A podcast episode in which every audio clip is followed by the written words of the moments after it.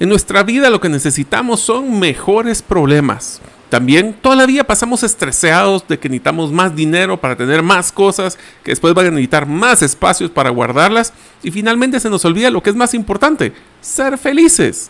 En este episodio hablaremos de los principales aprendizajes del libro El arte sutil que me importe un carajo, de Mark Mason y vamos a hablar de la importancia de manejar lo positivo con lo negativo, en qué sí nos debe importar un carajo en nuestras vidas y cómo enfocarnos en lo que es importante. Es un libro que recientemente leí y me encantó para compartirlo con ustedes. Soy Mario López Salguero, ex ejecutivo del mundo corporativo, ahora emprendedor en múltiples industrias como la aceleración de negocios, salud y bienestar, autogestión de documentos legales y plataformas basadas en blockchain. Cuando inicié mis emprendimientos hubiera ahorrado mucho tiempo y dinero de poseer a mano las competencias gerenciales y herramientas prácticas para manejar y acelerar mis negocios. Mi forma de devolver un poco de las bendiciones que he recibido en mi vida es este podcast, Gerente de los Sueños, que se enfoca en temas prácticos simples, relevantes y que puedas implementar hoy mismo. Aprenderemos la metodología comprobada para manejar y acelerar tu negocio, usando la analogía que manejar un negocio es como manejar un carro. La carretera es las necesidades del cliente. La meta es nuestro plan estratégico. Las llantas delanteras es nuestro propósito y plan operativo. Las llantas traseras que nos dan tracción son las ventas y mercadeo. El motor es nuestro talento humano y lo que soporta el carro es el chasis con nuestras áreas de soporte. La gasolina que utilizamos para mover el carro es el flujo de caja. ¿Y quién mejor que el conductor como líder de la organización, acompañado de los pasajeros que son los stakeholders o partes integrales del negocio? Cada semana te damos contenido de valor para que ganes en la carrera de los negocios y recuerda que mi sueño es que vivas tu vida con pasión, resiliencia y templanza. Iniciamos. Hola amigos, bienvenidos al episodio número 142 del podcast Gerente de los Sueños. Como saben, mi nombre es Mario López Salguero. ¿Y sabían que durante más de 15 años practiqué taekwondo y luego karate? Lo cual me ayudó mucho a mi disciplina y condición física. Deseo agradecerte que nos escuches el día de hoy. Si todavía no eres parte de la eh, comunidad de los sueños, puedes hacerlo suscribiéndote a nuestros correos electrónicos ingresando a la página gerentedelosueños.com. Ahí también están todos los episodios del podcast, por si quieren ver alguno antiguo. Y a través de nuestro listado de difusión de WhatsApp, enviando solo tu nombre al más 502 más 502 para aquellos que nos escuchan fuera de las fronteras de Guatemala y el número de celular 5017 1018. Repito, 5017 1018. Antes de empezar el episodio, solo les quiero tener una noticia o compartir una noticia que me encantó. Hemos llegado a las 40 mil descargas únicas a este episodio. Así que todos ustedes, gracias porque sin ustedes no hubiéramos podido llegar a este gran logro. El día de hoy vamos a hablar del resumen del libro El arte sutil de que me importe un carajo. En un enfoque disruptivo para vivir una buena vida. Encontrar algo importante y significativo en nuestra vida es el uso más productivo de nuestro tiempo y energía. Esto es cierto porque cada vida tiene problemas asociados y encontrarle sentido a tu vida te ayudará a mantener el esfuerzo necesario para superar los problemas particulares que enfrentas. También le va a dar un propósito a tu vida. Por lo tanto, podemos decir que la clave para vivir una buena vida no es que te importen más cosas, sino que te importen solo las cosas que se alineen a tus valores personales y a tus objetivos. Este es el resumen de introducción del libro que vamos a ver el día de hoy. Así que si están listos, vamos a hablar de muchos de los comentarios. Algunos estoy 100% de acuerdo. Algunos tengo algunos comentarios porque suena un poquito diferente este libro, especialmente porque si ustedes lo buscan en su librería más cercana o en Amazon, pues como que está con letras como que estuvieran diciendo una mala palabra. Así que va a ser bien fácil para ustedes ubicarlos. Uno de los primeros aprendizajes es que los consejos convencionales de autoayuda te dicen que visualizas el éxito y que pienses en el tipo de persona que quieres ser. Pero ese concepto solo refuerza la idea de lo que no eres ahorita. Entonces, aunque es bueno utilizar la visualización, El Secreto es otro libro que, que, es interesante leer, es importante que también conozcamos qué son las cosas que nos hacen únicos actualmente y también que no todo es negativo podemos tener sueños y que podemos lograrlos, pero tenemos que apreciar dónde estamos y lo que tenemos. Todo el mundo quiere que creas que el secreto de una buena vida es tener un mejor trabajo, un mejor coche o inclusive una esposa, una novia más bonita. Pero eso no es cierto. Nosotros podemos tener también un agradecimiento con lo que tenemos actualmente. Por eso es que ya no nos tenemos que enfrentar en la crisis material. Ahora tenemos todo a nuestro alcance. Tenemos televisiones más grandes, tenemos ropa. Eh, ahora la ropa se ha vuelto hasta desechable. Antes me acuerdo que los pantalones que utilizábamos o los zapatos que utilizábamos en el colegio nos duraban meses, si no es que años, dándoles, pues, en todos los juegos que teníamos en el colegio, dándoles duro. El problema es que nos hemos enfrentado a un problema existencial y espiritual. Porque al tener tantas cosas ya no, ya no estamos viviendo para sobrevivir. Ahora tenemos tantas cosas y tantas oportunidades que ya no sabemos realmente priorizar qué es lo que nos importa y qué es lo que nos hace felices. Debido a que hay una cantidad infinita de cosas que podemos ver y conocer, también hay una cantidad infinita de formas en las que podemos descubrir que no estamos a la altura y que no somos lo suficientemente buenos, que las cosas no son tan buenas como antes podían ser. Puedo utilizar un ejemplo que ustedes, pues algunos de ustedes saben que una de mis empresas es una clínica de cirugía plástica. Y hablando con mi hermano, que es el cirujano plástico, me comentaba que uno de los problemas más grandes que tienen los pacientes es Instagram. ¿Por qué? Porque estamos siendo bombardeados con publicidad, con gente con narices perfectas, con facciones perfectas, con cuerpos perfectos. Y nosotros, pues, tenemos nuestro punto de partida, que es la genética que nos ha dado Dios y nuestra familia. Y lo que nosotros nos damos cuenta es de que no necesariamente voy a poder llegar o quiero llegar a esa perfección. Nosotros tenemos que estar claros que podemos mejorar, pero también no queremos estar viviendo en qué pasa si o qué cuando quisiera yo poder llegar a esto. Eso puede generar frustración. Mejoremos de donde estamos, siempre pero seamos realistas de lo que podemos mejorar. El deseo de una experiencia más positiva en sí puede ser una experiencia negativa, esa búsqueda insaciable de nunca estar contentos.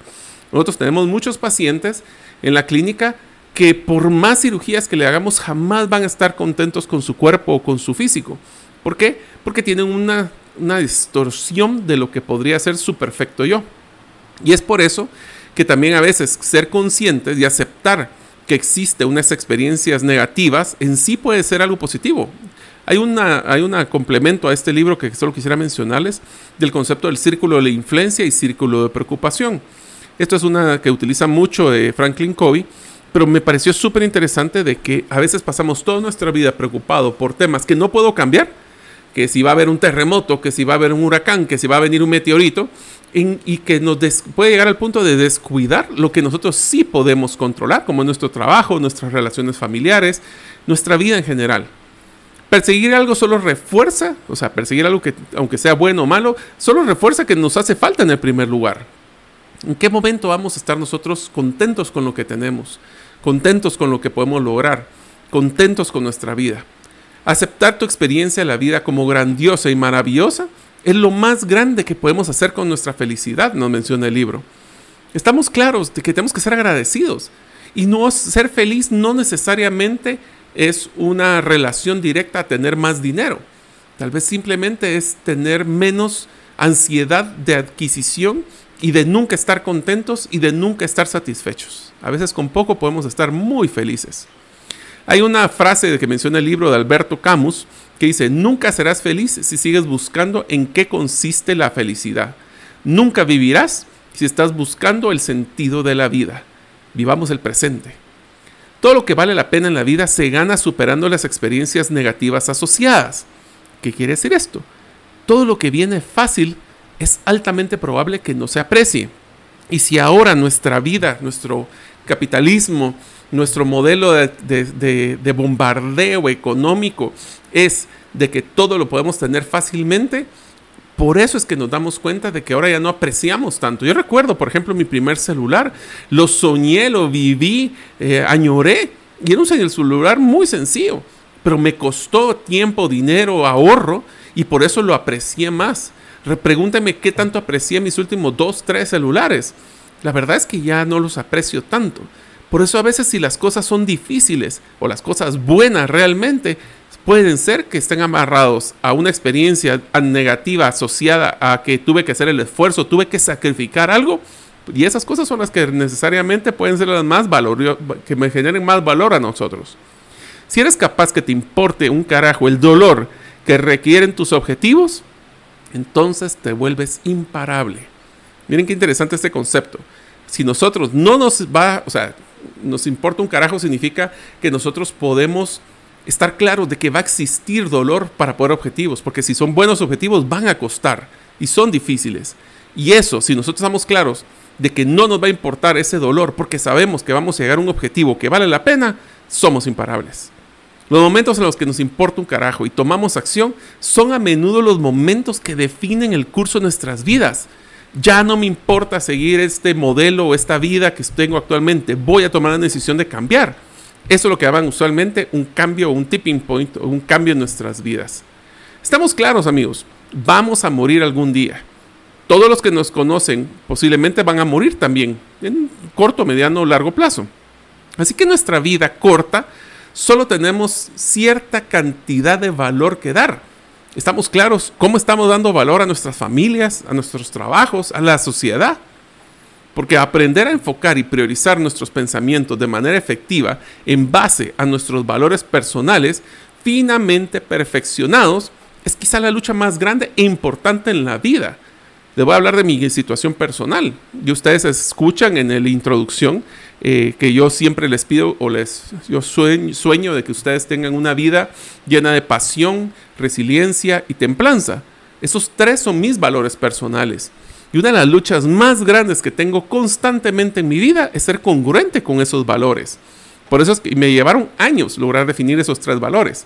Así que si ustedes quieren, ese es un proceso de aprendizaje continuo que todos deberíamos de luchar. ¿Cómo definimos esos valores y cómo movemos nuestra aguja de toma de decisiones para ser congruentes? El autor habla de tres sutilezas para enfocarnos en lo que sí debe ser importante en nuestra vida. La sutileza número uno, que no te importe un carajo, no significa que debes ser indiferente. Simplemente significa que te sientes cómodo siendo diferente. No le digas al carajo a toda la vida, solo a las cosas que no tienen importancia. La sutileza número dos, para que la adversidad te importe un carajo, primero debes de preocuparte por algo más importante que la propia adversidad. Y la sutileza número tres, te das cuenta o no, siempre estás eligiendo lo que más importa. La clave es escoger gradualmente las cosas que te importan más, para que así solo te importe un carajo los momentos que no son importantes. Esto podemos decir que es una versión eh, un poquito más coqueta de decir cada día le dices que sí a las cosas, pero eso implica que le estás diciendo que no a otras cosas. Cuando una persona no tiene problemas, le prometo, o eso es lo que dice el, el autor, les promete de que la mente encuentra automáticamente forma de inventar nuevos problemas. O sea, nosotros no estamos nunca tranquilos, siempre necesitamos más de algún problema que tener en la mente. Creo que la mayoría de la gente, especialmente la gente con dinero, y este es el concepto de relatividad, considera que sus problemas de la vida son en realidad solo efectos secundarios de no tener nada más importante de qué preocuparse. Si nos damos cuenta con este concepto, es que nosotros cuando tenemos cubiertas nuestras necesidades, nos enfocamos en estresarnos por cosas tan triviales e irrelevantes. ¿Esto por qué? Porque como tenemos ya lo importante o lo crítico para sobrevivir más que cubiertos, encontramos siempre más de alguno y a veces hacemos lo que llaman ahogarnos con una gota de agua. Encontrar algo importante y significativo en nuestra vida es quizás el uso más productivo de nuestro tiempo y energía, o como decimos aquí en Gerente de los Sueños, para poder cumplir tus sueños, solo debemos de ponerle fecha y tomar acción. Está bien que las cosas sean una desgracia a veces o que sintamos que son una desgracia cada parte del cada cierto tiempo. ¿Por qué? Porque nos da un contexto de que si todo fuera perfecto, realmente sería todo perfecto o que esos subibajas nos dan momentos para apreciar lo que sí es bueno. La iluminación práctica, que es un concepto que menciona el libro, es el acto de sentirse cómodo con la idea de que algo de sufrimiento es siempre inevitable. O sea que no le tenemos que huir al sufrimiento, simplemente que tenemos que seleccionar que ese sufrimiento sea algo relevante o que sea relacionado algo relevante para nosotros. No tiene valor el sufrimiento cuando se hace sin ningún tipo de propósito. Tampoco no hay que ser masoquista. Ese es un concepto clave dentro del libro. No esperemos una vida sin problemas. Esperanza de una vida con buenos problemas. ¿Esto qué quiere decir? O en pocas palabras, como empezamos al inicio, tenemos que buscar que en nuestra vida tengamos mejores problemas cada día. Los problemas nunca van a parar, simplemente se intercambian o se actualizan. Así que, ¿qué tal si mejor buscamos, como digo, mejores problemas? Y la felicidad se encuentra en resolver problemas, no en evitarlos. ya que la verdadera felicidad ocurre solo cuando nos encontramos con problemas que disfrutamos tener o disfrutamos resolver. No es tanto no tener problema, es que son problemas que valen la pena. Y la felicidad es querer que los problemas que tenemos y ya que tenemos, queremos solventarlos o solucionarlos. Donde no se vuelve pues, feliz las personas es cuando tenemos problemas que no nos interesan, que no nos dan valor o que nosotros ni siquiera estamos controlando. Por eso tenemos que hacer el círculo de influencia y el círculo de preocupación. En unos momentos continuaremos con el podcast Gerente de los Sueños. Ahora, unos mensajes de uno de nuestros patrocinadores que hace posible de que nosotros podamos publicar el podcast cada semana.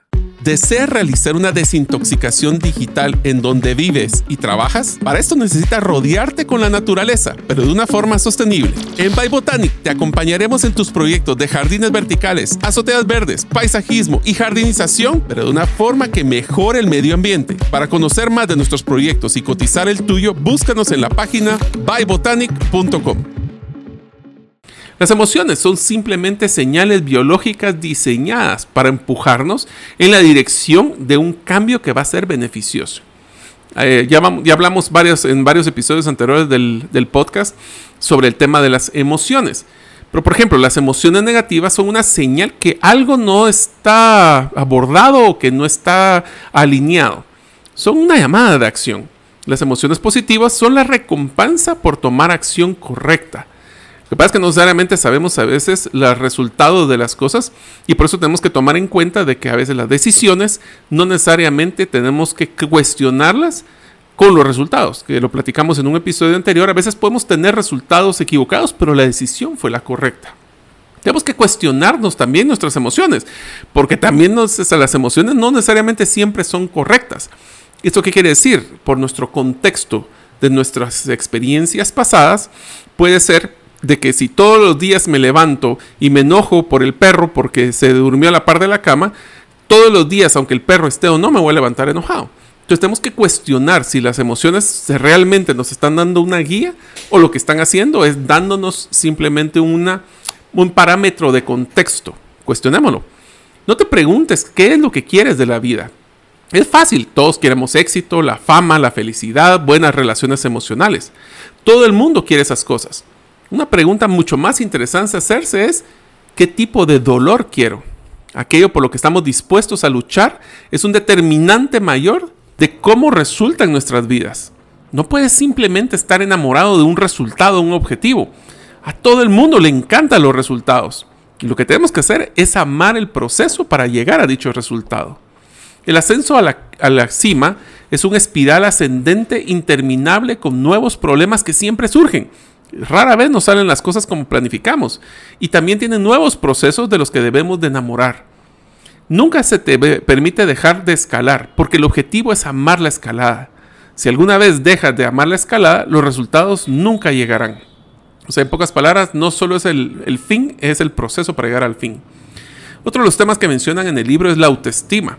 La autoestima por sí sola está sobrevalorada no ayuda a sentirse bien consigo mismo a menos que tenga una buena razón de sentirse así.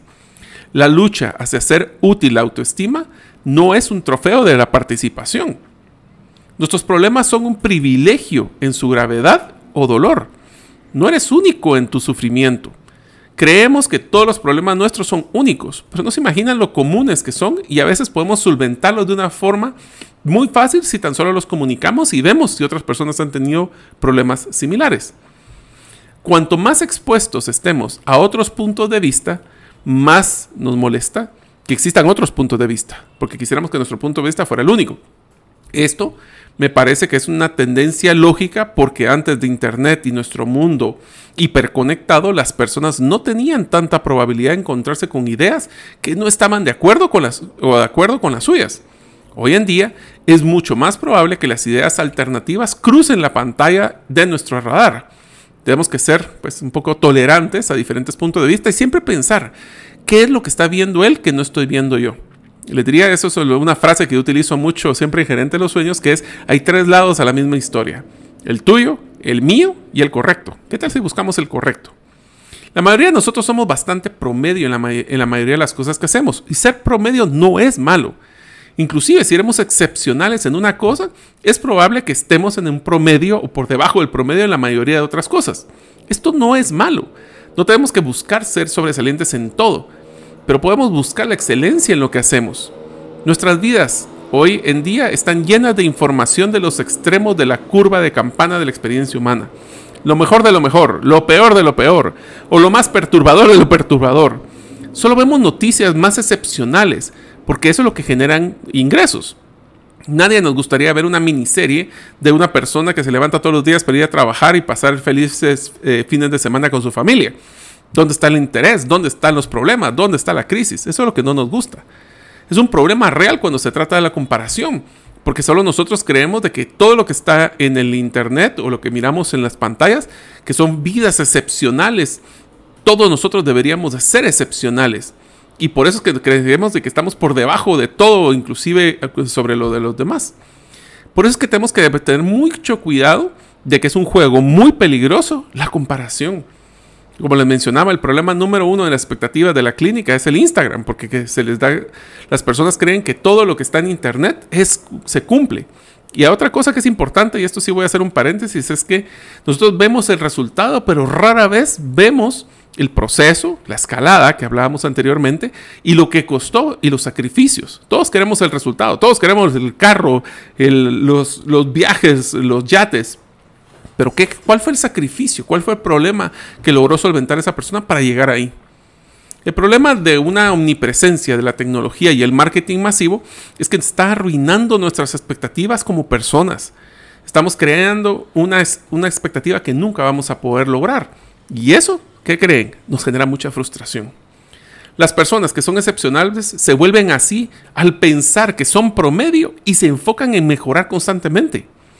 Así que no te creas que vas a volverte excepcional creyendo que eres excepcional. ¿Qué tal si piensas, soy promedio, pero voy a enfocarme a mejorar uno un poquito más cada día? Cuanto más incómoda sea la respuesta, más probablemente va a ser que sea cierta. Así que tenemos que cuestionarnos constantemente en nuestras vidas. Por eso tenemos que buscar siempre mejorar y podemos eh, mejorar aunque sea un poco. Acuérdense, los problemas son inevitables, pero lo que significa que debemos de ser flexibles. Podemos controlar lo que nuestros problemas significan para nosotros en función de cómo elegimos pensar en ellos y cómo elegimos medirlos. La forma en que medimos el éxito influye en cómo vemos los problemas que enfrentamos. Acuérdense que a veces no podemos controlar cómo vienen los problemas. Muchos problemas nos vienen por personas externas o factores externos, pero sí podemos controlar cómo nos afectan y cómo nosotros reaccionamos a esos problemas. Recuerden, el placer es un dios falso. Las investigaciones demuestran que las personas que se enfocan su energía en placeres superficiales terminan más ansiosas y emocionalmente más inestables y más deprimidas. El problema es la forma más superficial de satisfacción con la vida y por lo tanto es la más fácil de obtener y la más fácil de perder. Así que placeres controlados. Y esa es la base que les cuento de templanza. Eh, para los que no saben qué es el concepto de templanza, es que pueda hacer una cosa no significa que deba hacer una cosa. Es un tema de autorregulación y autogestión. Eso significa que podemos controlar si yo quiero comer y solo comer y comer, pero la pregunta es, ¿debería comer?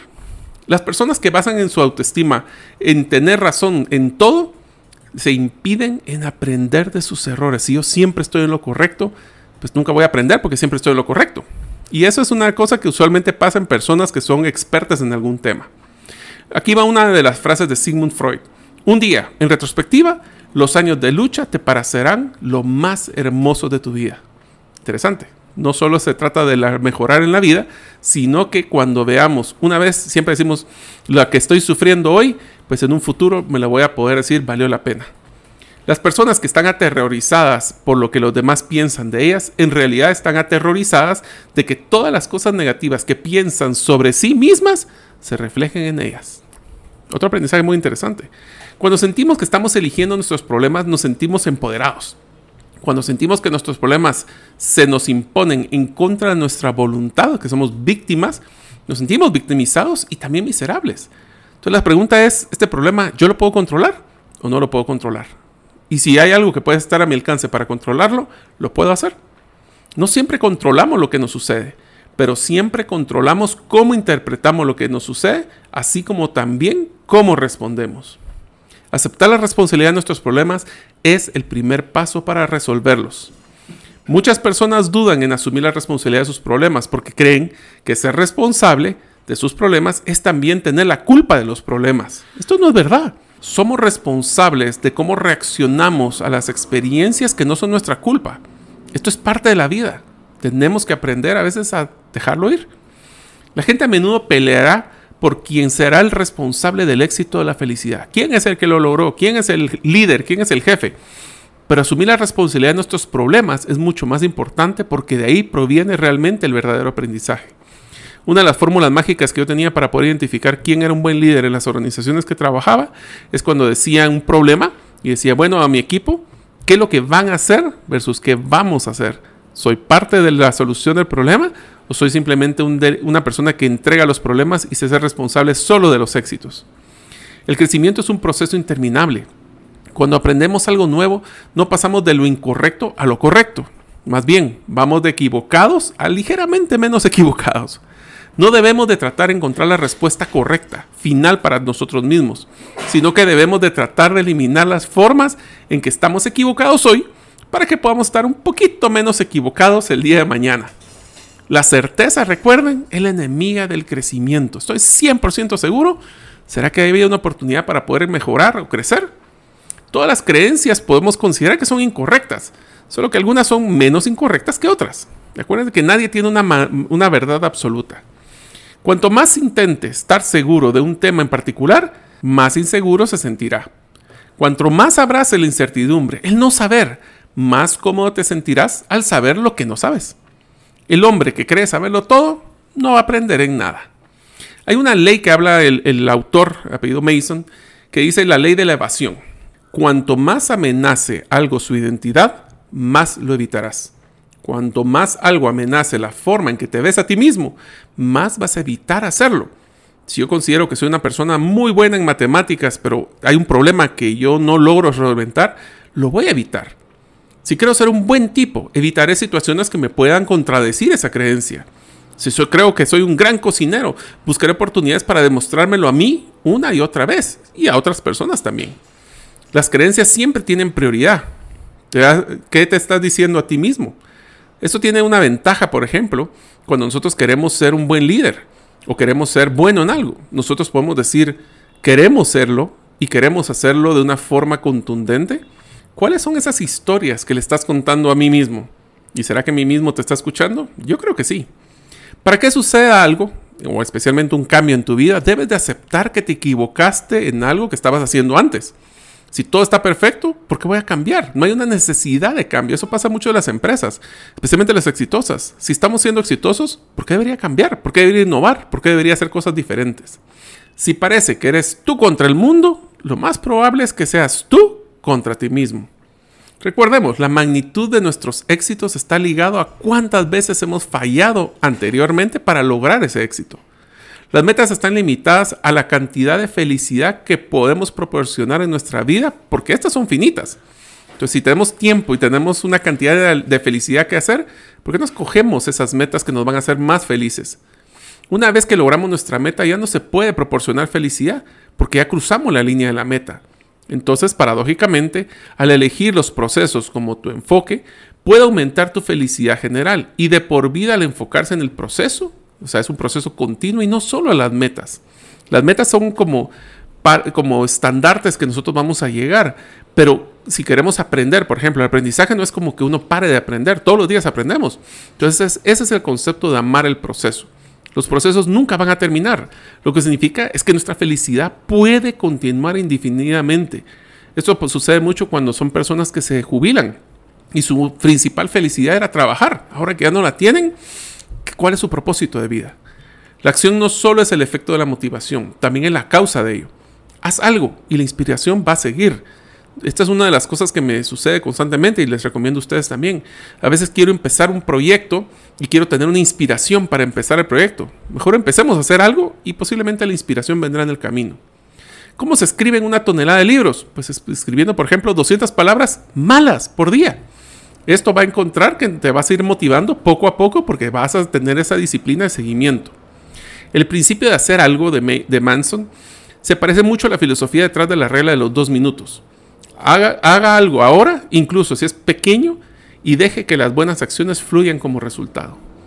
Para apreciar verdaderamente algo debemos delimitarte a ello.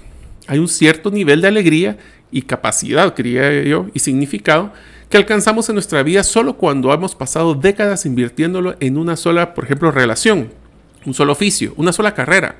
Y no se puede lograr esas décadas de inversión de tiempo sin rechazar otras alternativas.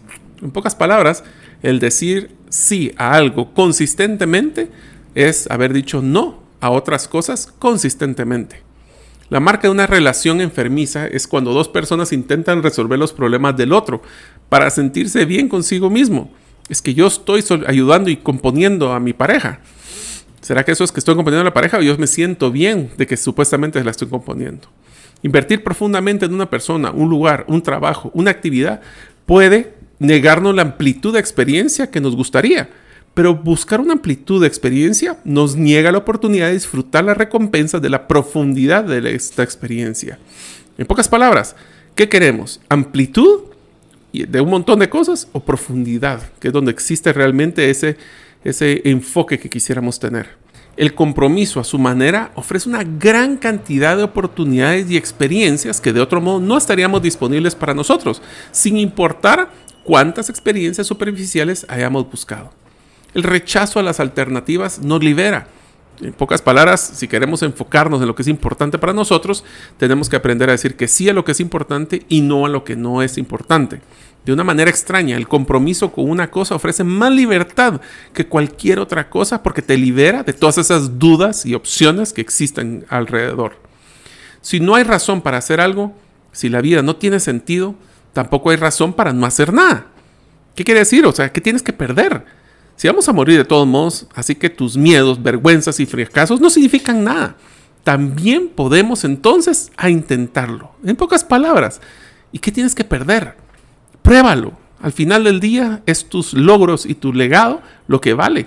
El proceso fue lo que te motivó a mantenerte ocupado, pero esos resultados son los que deberíamos decir ya no son cuando miras al final y miras esos resultados gloriosos que quisieras, te das cuenta que esos miedos, vergüenzas y fracasos fueron triviales. Esto significa que para nuestra vida está formada por nuestro deseo innato de nunca morir realmente. ¿Cuál es nuestro legado?